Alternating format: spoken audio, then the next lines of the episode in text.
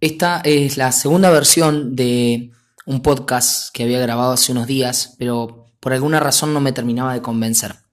Desde mi lado como coach y también desde mi experiencia de vida quiero poder compartir esto en este momento en el que está bueno transformar las emociones, lo que uno le pasa y lo que uno siente, en algo más, encontrar la utilidad en ello para no quedarse atascado. Hoy, el enojo.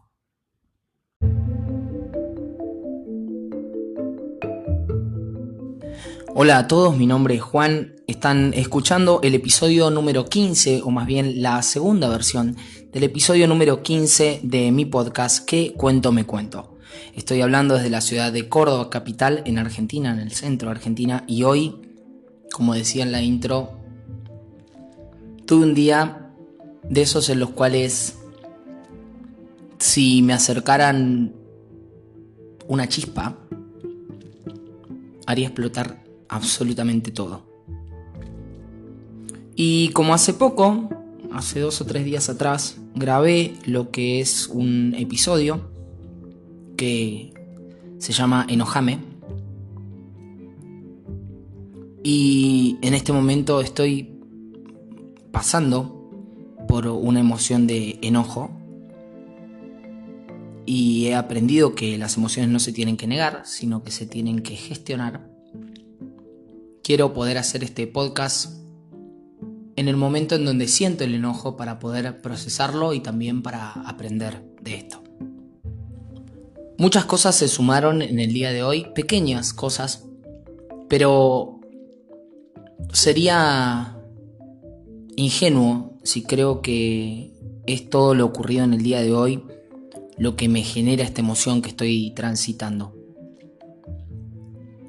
Me parece en, un análisis bastante autocrítico, y es algo que los invito también a ustedes a hacer, cuando nos enojamos no es una sola cosa la que nos genera ese enojo o nos dispara ese enojo, sino que es como la gota que rebalsa el vaso y algo que hablaba en la primera versión de Enojame era esto de desde dónde sale el enojo. ¿El enojo sale de afuera hacia adentro o de adentro hacia afuera? Es decir, el enojo es algo que me genera algo de afuera o es algo que yo siento internamente cuando algo de afuera ocurre. Últimamente me estoy dando cuenta de que es una reacción, por lo menos en mi caso, una reacción a algo que sucede afuera, es decir, algo de la afuera se espeja en mí, lo veo y genera enojo. Hasta el punto en el que la comida por ahí me cae mal o se me va el sueño. Entonces, esto es algo que también traigo de la primera versión de, de este podcast, la cual no voy a sacar a la luz simplemente porque me parece que, esta versión va a quedar más conectada con, con el sentimiento. Creo que lo que hablaba es esto de cómo uno tiene que moverse de la ecuación, porque lo que uno suele decir es, me enoja cuando haces eso, o vos me haces enojar. No, no es vos me haces enojar, yo me enojo cuando vos haces. Entonces cuando sacamos y corremos al otro de la luz, de la lupa, volvemos el espejo hacia nosotros y nos damos cuenta, o no, qué cosas son las que, siendo simplemente, provocan en nosotros reacciones espejadas. Y mm, el otro día cuando terminé de grabar el capítulo, en el episodio, en, el podcast, me encontré con algo mientras buscaba una imagen para poder hacer lo que es el, la portada, el cover, el cover art de lo que es eh, la portada de Anchor, me encontré con algo que me, gustó mucho y mira, por, algo ocurren las cosas, ¿no? Me encontré con algo que se llama el iceberg del enojo.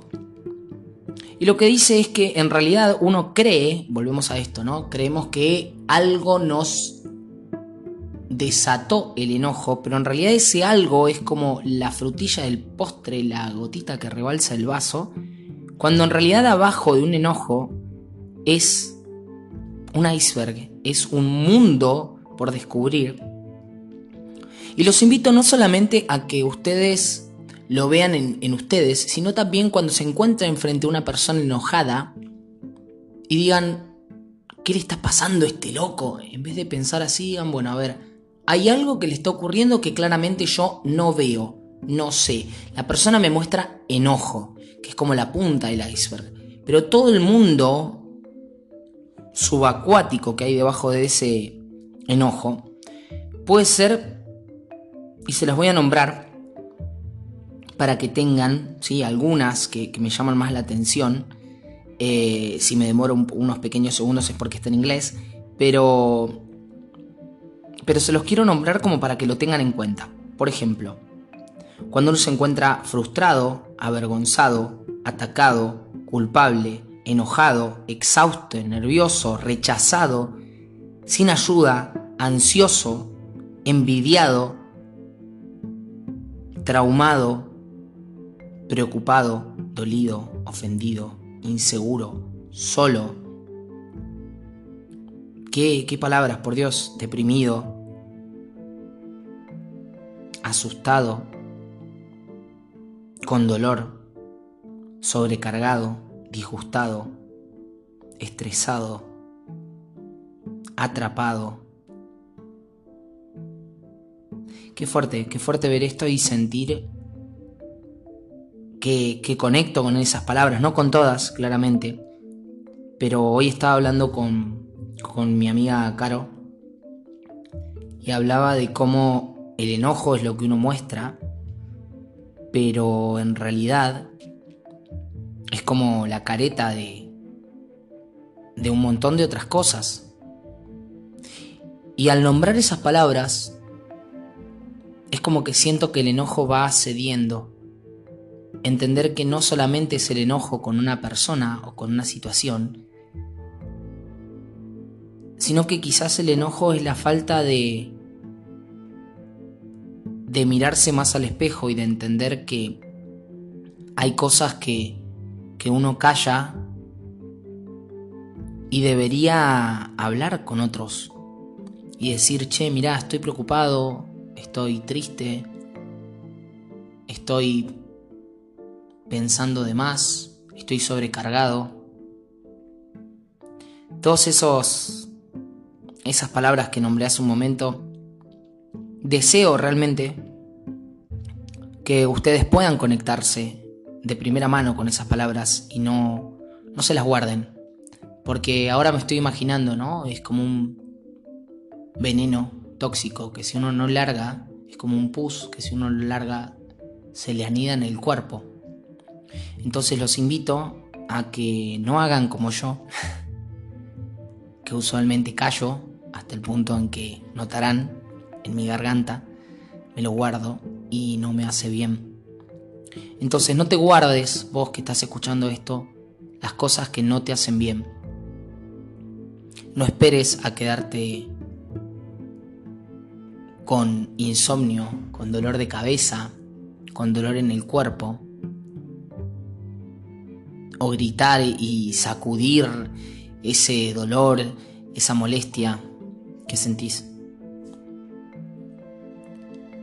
Si te tenés que enojar con alguien, enojate con vos mismo un milisegundo antes de decir habla, soltá, decí. Así sea un escribilo con bronca, escribilo en cualquier papel y luego si querés rompelo en 70.000 pedacitos, prendelo fuego, por favor no dentro de tu casa.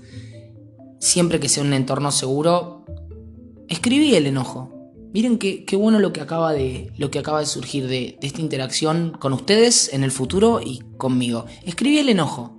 Escribílo y libérate. Y soltalo, soltalo al fuego o tiralo al tacho de basura, lo que quieras. Es más, ¿querés tirarlo al inodoro y, y liberarlo? Perfecto, hacelo. Porque eso es Soltar el enojo es liberarse, liberarte. Soltar el enojo es liberarme. Porque enojarme no sirve absolutamente de nada si no hago algo productivo con ello. Los veo en el próximo episodio de ¿Qué cuento me cuento?